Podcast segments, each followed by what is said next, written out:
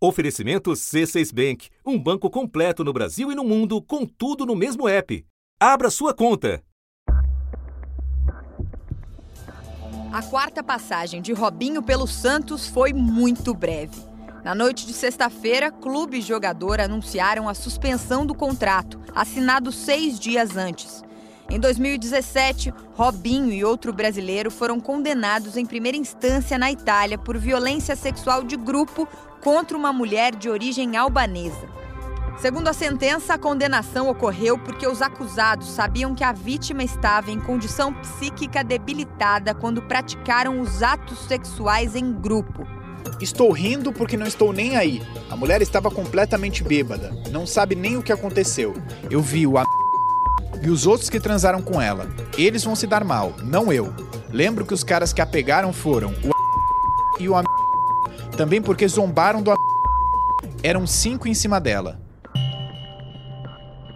E o Ministério Público da Bahia solicitou a prisão preventiva do homem que aparece espancando uma mulher em um vídeo divulgado nas redes sociais. Vai embora, vai, vou dar queixa de você. Ele prestou depoimento à polícia, mas foi liberado porque não houve flagrante. Dois casos recentes e de grande repercussão que jogam luz sobre muitos outros silenciados e esquecidos. Carlos Samuel Freitas Costa Filho se apresentou à polícia em Ilhéus, na região sul do estado, acompanhado de um advogado. Ele disse à polícia que a agressão que viralizou na internet foi em junho e que está arrependido do que fez. Segundo a polícia, há outros 10 registros contra ele de agressões a mulheres. Dados levantados pelo Fórum Brasileiro de Segurança Pública mostram que no ano passado, a cada oito minutos, uma pessoa foi estuprada no Brasil.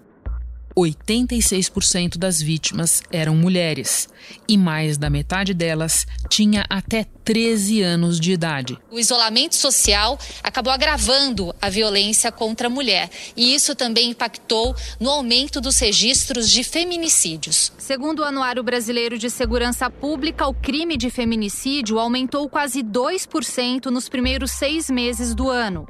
648 mulheres foram mortas.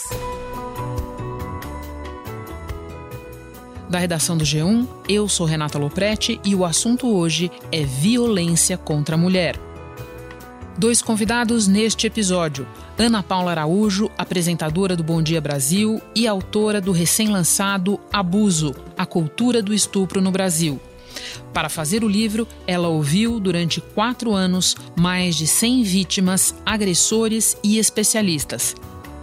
Antes, diretamente de Roma, quem conversa comigo é Lucas Ferraz, jornalista que revelou as transcrições nas quais está baseada a condenação do jogador Robinho. Terça-feira, 20 de outubro. Lucas, a tua reportagem representou um ponto de inflexão nessa história. A partir daí e da ameaça de debandada em massa dos patrocinadores, ficou patente a insustentabilidade do movimento dos Santos ao contratar o Robinho nessa situação.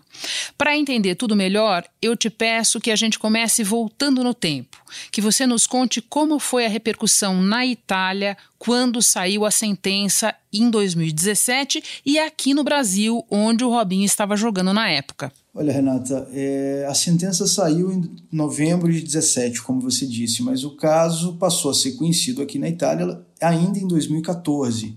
O caso aconteceu numa boate de Milão na madrugada de 22 de janeiro de 2013. Na época, Robinho jogava no Milan. Um ano depois do episódio, em janeiro de 2014, o Robinho começa a ser monitorado, o telefone dele é grampeado, a polícia de Milão também coloca uma escuta ambiental no carro dele. Se ela fosse uma menina mais esperta, dois dias depois ela teria dito: Escuta, eu fiz alguns exames, Robinho, ou você me dá um dinheiro, ou eu vou procurar os jornais. Aí eu diria que acabou. A menina fez os exames, acabou, entendeu? Primeiro, porque não tocamos na menina. Quem a tocou foram os meninos. Segundo, não há provas. Nada. Não tinha nenhuma câmera. Ela não tem nenhuma foto. Então, assim, a investigação já está em andamento é, nesse período. Em, ainda no primeiro semestre de 2014, o Robinho foi interrogado pelo Ministério Público aqui de Milão E a notícia italiana, a, imprensa italiana publicou é, informações sobre essa investigação. Inclusive, o promotor em Milão havia solicitado a prisão preventiva do Robinho, que foi negado pelo juiz depois. É, então, esse movimento ficou público, inclusive no Brasil, já naquela época. É, quando vem a condenação, o caso volta à tona. O Robinho, na época, estava no Atlético Mineiro então houve é, uma crítica à, à, presença do Robinho no, no, Atlético Mineiro, inclusive a torcida feminina do Atlético se manifestou.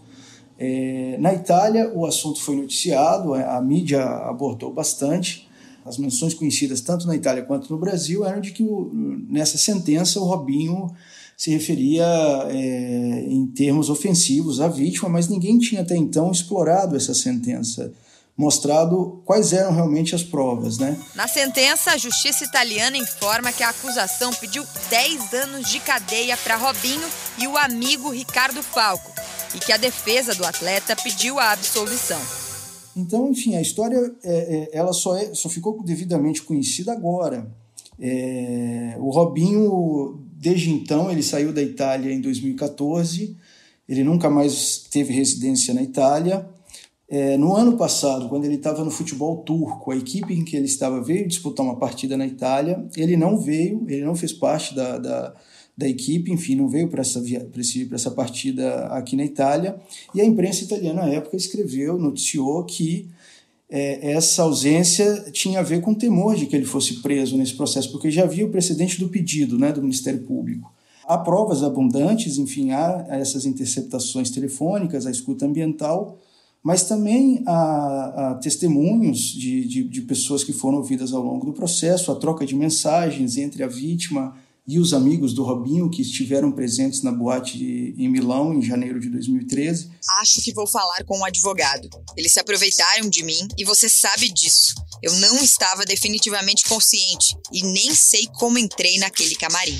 Então, assim, é, é óbvio que é, é, devemos esperar, enfim, né, esse processo seguramente não terminará na segunda instância, pela dinâmica dele, é, dá para se esperar é, é, que ele ainda é, chegue na terceira instância, que é a Corte de Cassação na Itália, que é o equivalente ao nosso Supremo Tribunal Federal. Por falar é, nessas instâncias e no Código Penal italiano, vamos aos próximos passos. É, quais são eles? Como funciona o início de cumprimento de pena, caso essa sentença não seja revisada nas próximas instâncias? O próximo passo é essa, esse julgamento em dezembro. É, é a primeira audiência está marcada para o dia 10 de dezembro.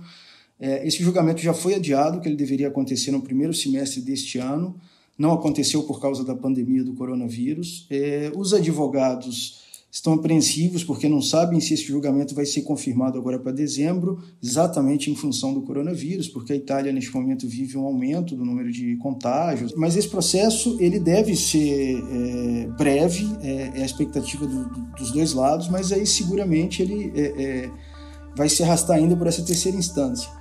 Se, o, se quando transitado em julgado esse caso e se o, o Robinho for condenado, é, ele não pode ser extraditado porque um brasileiro não pode ser extraditado para enfim para cumprir pena em outro país. A, a, solução nesse caso seria um acordo de cooperação é, entre o Ministério Público italiano e o Estado brasileiro, em que é, é possível transferir a execução da pena. Então, o, o, se isso acontecesse, no final das contas é, o Robinho for condenado, ele pode cumprir essa pena no Brasil. Lucas, você vive na Itália há dois anos e meio e a sua reportagem teve muita repercussão, não só aqui, mas aí também. Como é que você vê o momento dessa discussão, do debate sobre esse e outros casos de violência de gênero nos dois países? Existe algo que te chama particularmente a atenção? Olha, Renata, num certo sentido, a Itália culturalmente é muito parecida ao Brasil e esse é um debate que, que, que tem crescido muito no país nos últimos, nos últimos anos, assim. É, é uma discussão presente, é, inclusive dentro da igreja, né, no Vaticano, que tem um peso muito forte. Quer dizer, o Vaticano é um Estado soberano dentro da Itália, né? E essa é uma discussão feita, inclusive, por, por mulheres. Assim, recentemente, uma publicação jesuíta é, fez uma investigação é, publicada por essa congregação religiosa né, dos jesuítas, é uma publicação bem antiga, sobre freiras e irmãs abusadas sexualmente dentro da igreja. Isso é um assunto considerado tabu e que está sendo ah, discutido internamente, inclusive. Então, esse é um debate muito presente. E, especificamente nesse caso do Robinho, eu tive a oportunidade de trocar umas mensagens com a vítima, que hoje tem 30 anos, né? na época do, do, do, episódio denunciado por ela, foi no dia que ela completou 23 anos, hoje ela já tem 30 anos, aconteceu há 7 anos. E ela passou esse fim de semana acompanhando a repercussão do episódio no Brasil e disse ter ficado satisfeita que esse assunto também é, esteja ganhando é, mais atenção.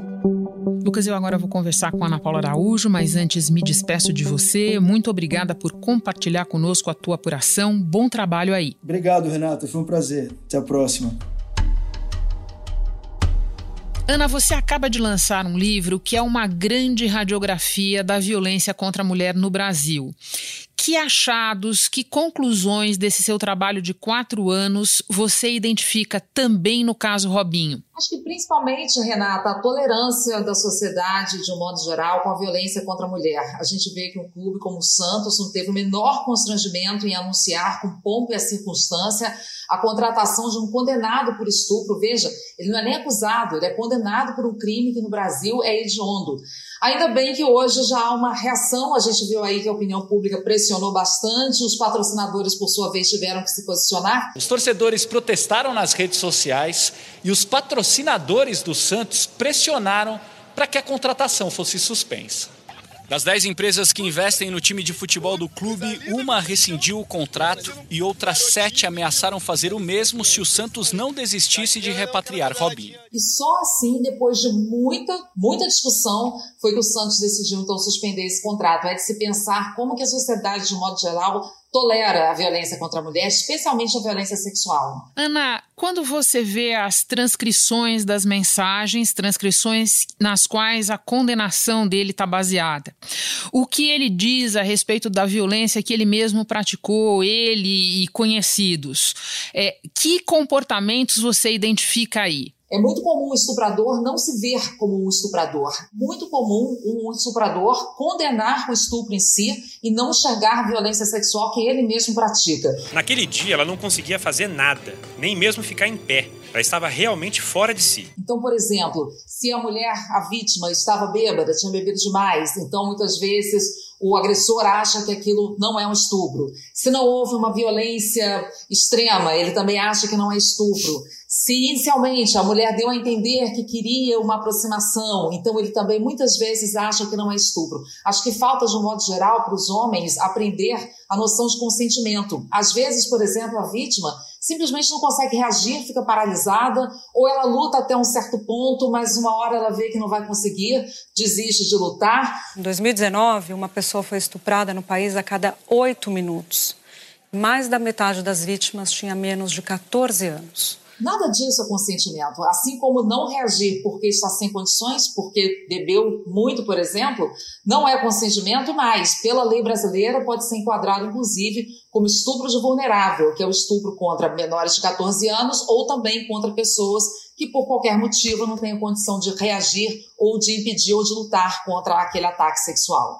Ana, quando você diz que esses homens têm dificuldade de reconhecer a real natureza da violência que eles praticam, não é um alerta de que falta educação sexual para homens, especialmente para os meninos? Exatamente, é um trabalho que tem que começar em casa com as mínimas coisas. Sempre tem que se pensar muito nessa criação que coloca sempre os homens como superiores, os homens como tendo o, o, desejo deles mais importante que o das mulheres, os homens como podendo subjugar, e, e daí vai uma educação que vai pela vida fora, né? Até hoje a gente vê, por exemplo, a faculdade de Direito não tem uma formação específica sobre violência de gênero, nem as faculdades de Medicina, então profissionais como médicos, delegados, juízes que futuramente vão lidar com essas vítimas de violência sexual, vão levar todos os preconceitos que carregaram a vida inteira também para a atuação profissional deles. O presidente do STF, Luiz Fux, disse que é preciso lutar contra o problema. E que nele possam surgir muitas iniciativas para a redução da violência contra a mulher. Nós não podemos mais ouvir calados que o Brasil é o pior lugar para que viva uma mulher. E esse é um grande problema que as vítimas encontram, a falta de apoio nas instituições. E nas tuas pesquisas, você encontrou alguma iniciativa eficiente de educação sexual? Eu encontrei em São Paulo, no Tribunal de Justiça de São Paulo, uma iniciativa que já acabou, que era bem interessante, que era para abusadores de transporte público. Homens que foram flagrados abusando de mulheres de transporte público podiam ter uma parte da pena convertida em um curso sobre violência de gênero, sobre noções de respeito, de consentimento. Das pessoas que fizeram esse curso, nenhuma voltou a reincidir. Mas é uma amostra pequena, não sabemos também se essas pessoas simplesmente não foram mais flagradas. De qualquer maneira, seria uma boa iniciativa, mas acabou. Ana, falando de outro caso recente, o de Ilhéus, em que um homem foi flagrado enchendo o rosto de uma mulher de socos. Esse caso gerou muita indignação, não só pelas imagens estarrecedoras, mas também porque ele já tinha 10 registros de violência contra mulheres na polícia e, no entanto, prestou depoimento e foi liberado, mesmo com um pedido de prisão. Os policiais estiveram na casa de Carlos Samuel e também endereços de parentes dele, mas não encontraram ninguém ninguém hoje. De acordo com a polícia, vizinhos disseram que depois que o vídeo foi divulgado, ele não foi mais visto e que as agressões de Carlos Samuel com a mulher eram frequentes. Agora ele está foragido. Antes, só para completar a ficha, ele já tinha sido preso em flagrante por agredir a mãe e foi liberado logo depois também. Você pesquisou casos de violência sexual, não de violência doméstica como esse, mas você também encontrou episódios de reincidência? Encontrei muitos casos de estupradores reincidentes. Acho que a reincidência, tanto na violência doméstica quanto na violência sexual, se deve primeiro àquilo que a gente falou lá no começo, né, da tolerância da sociedade de modo geral com a violência contra a mulher, mas também se deve à certeza da impunidade. Outro indicativo de aumento da violência contra a mulher são os pedidos de socorro. No primeiro semestre deste ano, mais de 147 mil mulheres procuraram a polícia para denunciar agressões. A cada hora, 33 foram vítimas de violência doméstica. Veja que no caso de estupro é um crime que dificilmente tem testemunhas, não tem imagens, muitas vezes não deixa marcas, mas nesse caso de Ilhéus havia uma pessoa filmando e mesmo assim aquele homem que já tinha passagens pela polícia se sentiu completamente à vontade para espancar barbaramente aquela mulher. É o que acontece, por exemplo, na violência sexual, nos casos de estupro coletivo, onde ali aqueles homens envolvidos acham que simplesmente estão envolvidos numa farra entre amigos, muitos filmam aquelas cenas para se vangloriar, para exibir depois, inclusive produzindo provas contra si mesmos, simplesmente porque não enxergam aquilo ali como um crime grave como é. Ana, ainda sobre a reincidência, você acha que ela acontece porque a lei não é boa, porque a polícia não prende, porque a justiça é lenta, por uma questão cultural? Por que acontece? Acho que é um conjunto, Renata. São vários gargalos. No caso de violência sexual, por exemplo, 90% das vítimas não denunciam. Então já começa aí, já de largada, apenas 10% dos casos se pode vislumbrar uma possibilidade de punição. Então, dessas pessoas que denunciam, aí vem o primeiro gargalo, que é na polícia. Muitas vezes as vítimas são recebidas com desconfiança, com descrédito. As investigações não andam, mesmo quando a polícia ainda recebe bem essa vítima, muitas vezes as investigações não vão para frente, até pelas dificuldades de provar o crime de estupro, que muitas vezes fica a palavra da vítima contra a palavra do agressor. Depois vem o outro gargalo, que é quando chega na justiça, e muitas vezes também, por causa da falta de provas, não há uma punição. E quando há uma punição, também a gente nota que, em muitos casos, os estupradores, quando saem da cadeia, voltam a cometer o mesmo crime, talvez achando que numa próxima vez não serão pegos, já que a grande maioria não é pega. Enfim, é, é, um conjunto que leva a essa situação, mas eu encontrei vários estupradores que estavam presos já pela terceira vez pelo mesmo crime. Ana, para terminar, você entrevistou dezenas de vítimas, familiares de vítimas, criminosos inclusive. De tudo que você aprendeu, o que te parece mais importante para dizer às mulheres que já passaram por uma situação de abuso ou de violência de gênero e são tomadas pela culpa? Que a culpa não é da vítima, Renata. A gente tem que repetir isso como mantra. Estupro é o único crime que a vítima é que se sente culpada, é que sente vergonha. A sociedade acaba também culpando a vítima com aqueles questionamentos do tipo o que estava vestindo, onde que estava, será que não facilitou de alguma forma? Não há nenhum comportamento da vítima que possa induzir um homem a virar um criminoso. A culpa de um estupro é sempre única do estuprador. Ana, muito obrigada por compartilhar com a gente as tuas descobertas. Bom trabalho para você. Obrigada, Renata. Antes de terminar, um lembrete importante. A lei do minuto seguinte, de 2013, garante que vítimas de violência sexual tenham atendimento prioritário e multidisciplinar no SUS, para que sejam realizados exames e tratamentos com o objetivo de evitar o agravamento dos danos físicos e psicológicos causados pelo abuso. Vale lembrar que a vítima não precisa fazer o BO antes de procurar o hospital, mas o hospital tem a obrigação de informar a polícia sobre a presença de uma vítima de violência sexual. Este foi o assunto podcast diário disponível no G1 e também nos aplicativos Apple Podcasts, Google Podcasts, Spotify, Deezer, Castbox. Nos aplicativos dá para seguir a gente e assim ficar sabendo toda vez que tiver novo episódio. Eu sou Renata Loprete e fico por aqui. Até o próximo assunto.